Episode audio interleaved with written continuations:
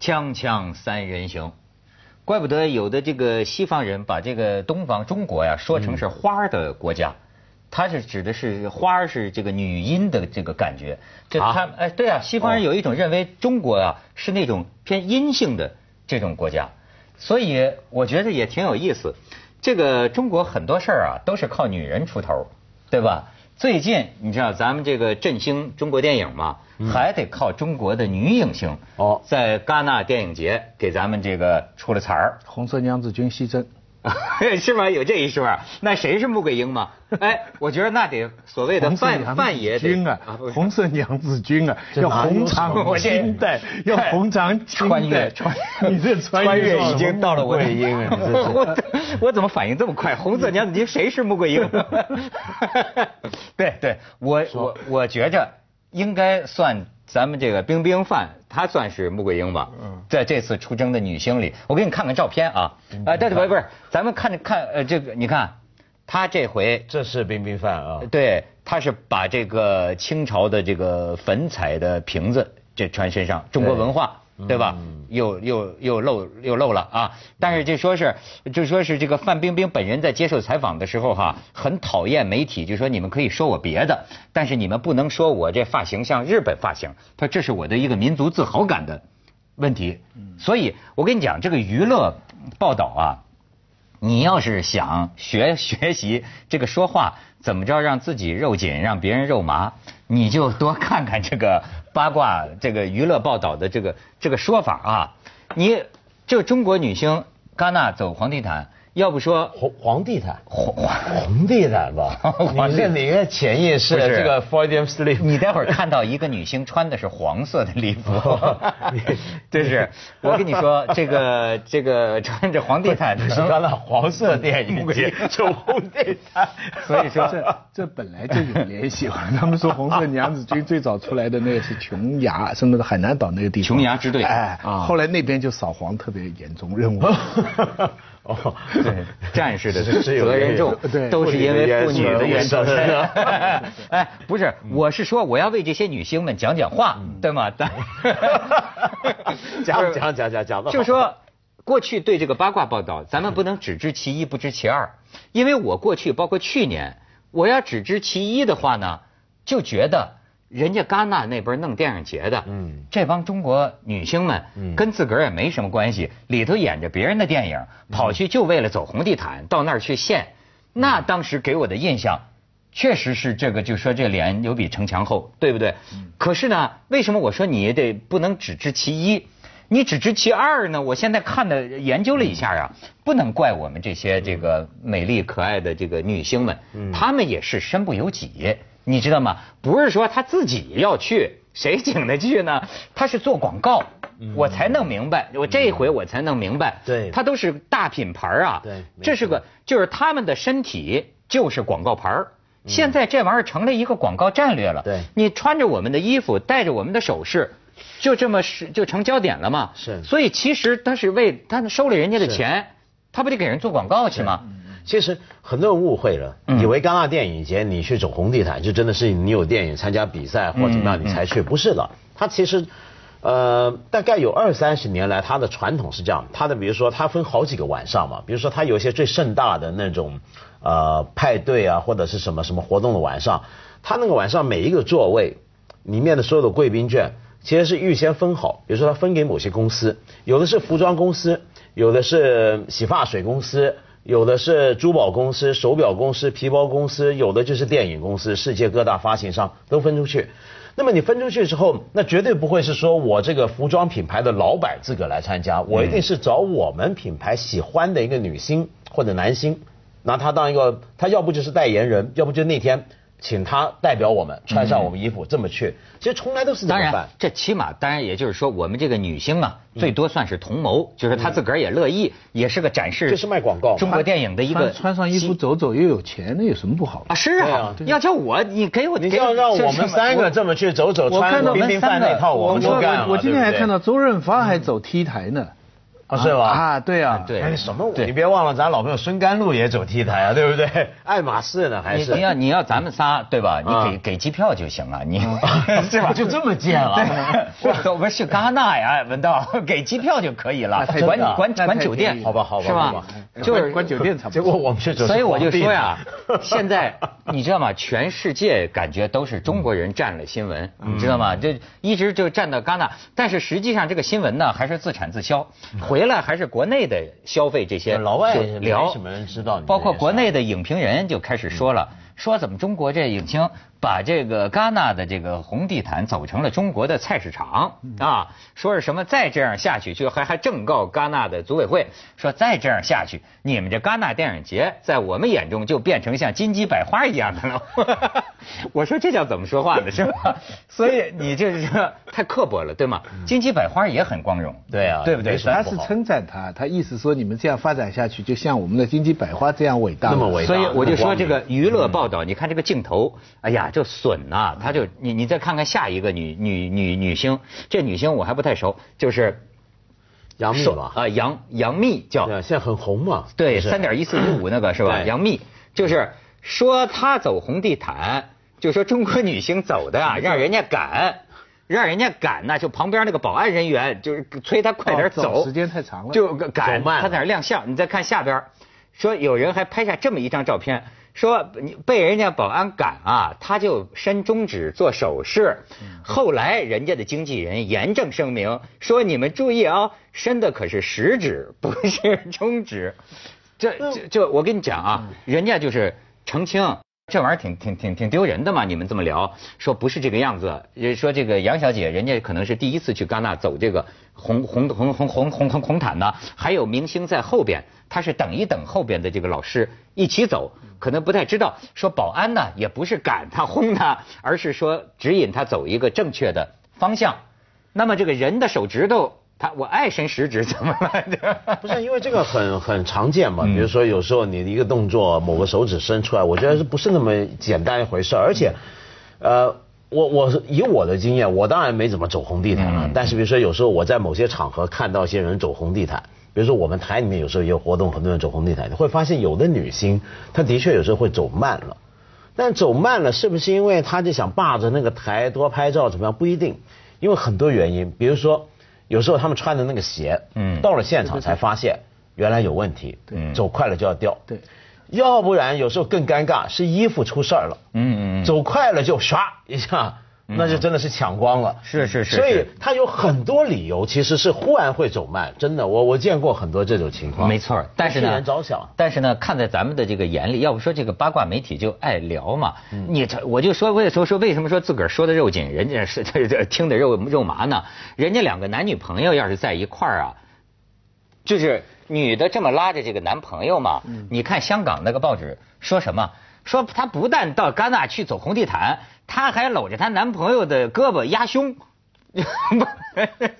谁呀、谁压谁呀、就说这女的，哪个女的？就刚才那个，说把胸压的哎，我觉得人甭说压不压，那就说这哪跟哪儿啊？就所以说，你看这些玩意儿是业余娱乐，真的就是。咱们先去一下广告，锵锵三人行，广告之后见。你看，我给你念这个内地报纸的评论啊。说戛纳电影节曾经多次见证华语电影拿大奖的历史时刻，但是过去两年华语电影无缘金棕榈大奖的争夺，今年也只有娄烨的新片儿叫《浮城谜事》入围了一种关注单元。嗯，呃，这个说。选片子没有中国电影，但是过去三天出现一种现象，说中国女明星打堆儿出现在这个各类电影节的，就是戛纳电影节的各类活动红红毯上啊，甚至有女星为一些好莱坞大片儿站台，就是这种这种评论。但是我也注意到娄烨嘛，这次我倒觉得我娄烨拍的那个《春风沉醉的晚上》，我还挺喜欢看。啊，苏州河哎对，然后呢，这回在戛纳电影节上，娄烨有段名言，哎，我让他们打出字幕来，咱也可以看看啊。这个就是呃，电影不是红毯，不是华贵礼服，不是秀场，也不是市场圈钱工具，不是面子工程，电影就是电影，电影是一种态度。把他这句话里边的“不”字全部删掉，这句话就对了。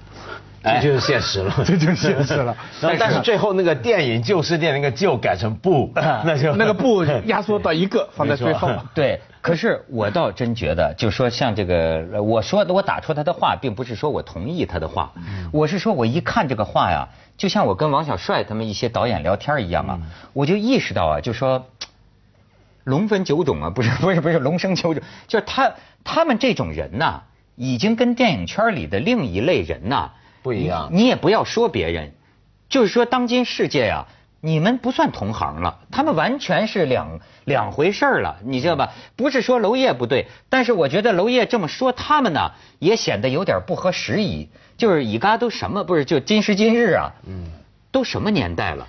你知道很多时候，这个作为一个明星，他跟商业、跟时尚现在的这种结合本身，甚至都超出了他所谓演的电影这个，嗯。这是现在的一种文化了。其实我觉得，就像以前台湾八零年代的时候，你比如说杨德昌、侯孝贤，他们跟你记得朱延平吗？啊，就等于是台湾王晶嘛，对不对？没错没错，就认为就不是一个路子。对对对对。你在香港的话，那就差不多许鞍华跟王晶也不能说是叫一个路子。但是我觉得，呃，很奇怪，因为我们有时候会怀念这么一些年代，电影史上出现过这么一些时候，就是它既是非常卖座的电影。但同时，大家也觉得它果然是艺术，比如说希区考克，嗯，比如说像查理，比如说像这个奥森威尔逊，对不对？哥普拉，对不对？教父，就有过这样的一些时刻，就等于音乐，我们有时候会怀念一些年代，是凡是流行的就是好音乐，那就 Beatles 的年代，但那样年代好像不存在，很奇怪。后来的世界不知道是怎么回事。但是但是戛纳呢是很特别的，戛纳呢是。是欧洲的三个主要电影节里边，一般认为艺术档次最高的一个。嗯，就是它比柏林的柏林的它商业点了，现在它越来越商业。是吗？但是传统上传统上，至少在我这个以前的概念里边哈，就是说戛纳是呃欧洲三个电影节，哎，它那个感觉啊。但与此同时呢，它又是很大的一个商机的，就是刚才你讲的，很多人拿来做广告的。一方面，他的电影是好像是挑战好莱坞主流趣味的，他要培养他小众的一套评选标准的。但同时呢，看这个城市，这个我名字都老是读不好，我们翻成叫戛纳，嗯，法文应该怎么读啊？Can，Can，嗯，所以你字写出来，这个这个跟戛纳都是完全不相。它这个城市是一个非常非常奇怪、非常商品化的城市，它这边是海。嗯，隔着海边上一条大道，然后这边全部是最贵的店，对，LV 啊、天赋林啊这一大堆，然后这个影城就在这么豪华的这么一个海边上，你知道他红地毯每年走的这些衣服啊，嗯，他另外有一个 fashion channel 啊，就是讲服装的这个，嗯，要放好长一段时间的。嗯，就是我觉得是它是一个艺术的东西，但是很多人借它拿来做商业。嗯，我觉得这个其实是有点二元了。所以你去艺术竞争的人，你就别管那些了。可是在我的心目中，戛纳本来就已经非常商业。你觉得它是？那它从来都是三个影展里面，我觉得是很久以来都已经是比较。通俗的那个，尤其这几年是越来越商业化。就不是我很难想象他这个情况。你比如说，我就不懂是不是他这个红地毯还出租呢？就等于说跟我这电影没什么关系。噌家伙来一路人，噌噌噌因为现在的电影，现在的电影工业是个很复杂的全球营销。比如说有一些电影，它真的是跟任何中国影人无关，但它真的很有可能会找中国明星去站台。啊？为什么呢？因为他将来要打中国市场。哦，他就等于请一个代言人，就就其实就像咱干这事儿，你知道吧？比如说我去给人写腰封，那腰封小王子跟咱有关系吗？跟我有关系？一点关系都没有。那人家出书了，我去站站台，就是这个意思，你知道吗？还有还有是个聚焦点，比方说我就知道这次那凤凰投资那个富春山居图，富春山居图，那投资一一点六亿吧，好像是这投资非常大的一部片子，还没完全拍好呢，是不是啊？片花拿到戛纳去放。这个跟他这个电影界没关系，但是为了借他这个场合，放在在西方全世界的电影商人的眼前啊，我们有这么一回事，所以他是，所以现在真是你就呃这个眼前的这个世界啊，我们看不懂，甚至于因为你看不懂啊，你经常做评论，你很难说出好坏、对错，你下不了这个。要用不同的标准。下不了这个判断。你比方说，你说这个宣传，我又觉得我不得不想提提这个谁呀？这个魏德胜，这个赛德克巴莱这个片子，我以为他在中国大陆啊就会是一部。又叫好又叫座的片子，不会。但是呢，这个哎，咱也不知道是不是来得及哈。我都觉得，如果呼吁有人听我的话，我想呼吁大家去看看《赛特克巴莱》，因为我在香港看了他的这个上下集。上下集，我不说好坏，我认为绝对值得一看。就是，而且呢，这个魏德胜也挺感人的。呃，中国好多影院的这个经理啊，嗯都是说。说我我我们排就当成个公益事业似的，就是说他这么有诚意的拍一个电影，那感觉就是砸锅卖铁拍这么一个电影啊，是吧？哎，我我们应该给他上，而且这个电影也有商业片的一切打斗或都呢，我看着很过瘾呢。可是你看这是不是就是宣传宣传的问题？不会宣传，呃，不会广告。不是，我觉得这个电影很麻烦，就等于当年他在影展上的时候，很奇怪，大陆去的影评人都不是很喜欢。理由何在呢？我觉得这里面有个很强的意识形态的一个分歧，就是说，因为我们对于抗日战争的那个观念是结在两个点上，就是我们中国人在抗日。嗯。那么现在忽然它变得复杂了，就多了一个原住民元素，台湾原住民。这些人的抗日跟我们的抗日是两个概念，就是说，你说他真的是在抵抗日本人吗？但他又不完全是，他那个片子处理，拍拍的好像是他只是执行他们部落千百年来要出草砍人头，证明自己勇猛的一个习惯，或者说有时候他是捍卫祖灵，跟我们的中国民族主义没什么关系。嗯，那么。另外一方面，他这电影里面还复杂，就是说日本人，我们知道台湾跟日本的纠葛很深嘛。嗯。那这电影里面也出现了一些，就是对日本人的那个情谊结。他既是你一个仇人，你要仇杀的对象，但同时你跟他又有某种依赖关系呈现在电影里面。你你这个讲的就比较深了。我看这个，我就是觉得那家伙这个野人们在山岭上啊，这个猿猱如飞一样，那家伙光这个就挺好看。野 人原住民哦，原原原原原。原住民，不好意思，又黄色又原住民，这这哎呀，三人行，广告之后见。其实我对这个金钱是很拥抱的，只不过金钱不拥抱我的问题，是吧？我我很不拒绝商业，我觉得商业这个东西是很牛的一件事情哈。可是，呃，我觉得这还带着过去的一些思维，就比如说啊，呃。比如说看见这些个广告，这些个这，比如说今天明星做广告，那一点都不丢人，对吧？甚至还露脸呢。这一方面我是承认，对吧？可是呢，你看我对王志文一向没有什么了解，但是那天我在网上我还拿手机拍了一段，就是他有个语录，就他说他对做广告的这个态度，嗯，哎。另一方面，你看我看见他的这种说法啊，我又突然间对这个人呢，很佩服，很佩服，有种油然起敬。这两种东西在我脑子里同在。你可以看看他这个话，呃，王志文呐，是吧？你看他说钱我喜欢，我跟他没仇，拍广告挺诱人的，挣钱快，但这钱我挣得不舒坦，我觉得是在买卖，而且卖的就是这张脸，这我觉得挺没劲。几乎每个礼拜都会有人找我谈这个事儿，我基本上听过便罢。我不做昧良心的事儿，不做我控制不了的事儿，恐怕这辈子我都不会涉足这个领域。嗯，你知道吗？没做广告的人，可能有些人还在挣扎，但是呢，作为观众，他们的观众没人知道这些个事情。对。可是当你了解之后，你就觉得，不是说啊，别人做广告就有什么错我说了，人谁做广告也不丢人，甚至还是咱想做，还没人找咱做呢。但是呢，碰见这么一个坚持，你又觉得这种性格。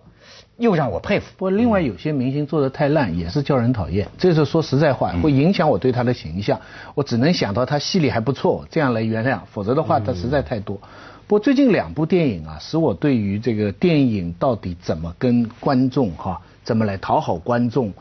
让我产生了一个巨大的困惑，一个就是《赛德克巴莱》，嗯，那个讲了《赛德克巴莱》试图在商业片的呃框架下面加入一点文艺，加入一点政治思考，有一点政治深度，更简单的说吧，他不把中国人或者台湾人跟日本人的斗争简单的化为人跟鬼的斗争。嗯，啊，他试图，可是至少在中国大陆市场很失败。我觉得很难走得通。另外一部电影叫什么《复仇者复联》？哎，复联，复联，我看了。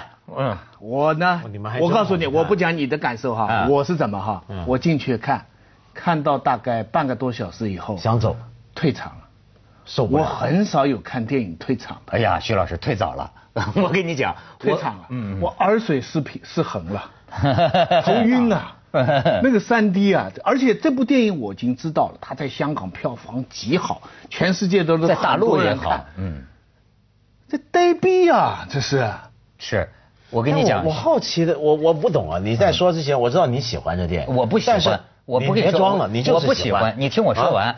我的感觉跟他，我的感觉跟他一样。你喜欢复联？为没为什么我去找复联呢？就是说，这个电影我待了很久。你看我前前天才去看，就是因为啊，你说我每次都得忍着恶心，因为咱们做咱们这行的那么多人看。咱总觉得得知道知道他们人民群众看什么呢，对吧？然后呢，我看这个剧情介绍，体察民情这个剧情介绍实在让我看不下去，但是最后我硬着头皮看，要下定决心，不怕牺牲。徐老师，一开头我也是想退场，可是我看到半小时之后，接着下来为您播出《西安楼冠文明启示录》。美军，这个跟电影没有关系。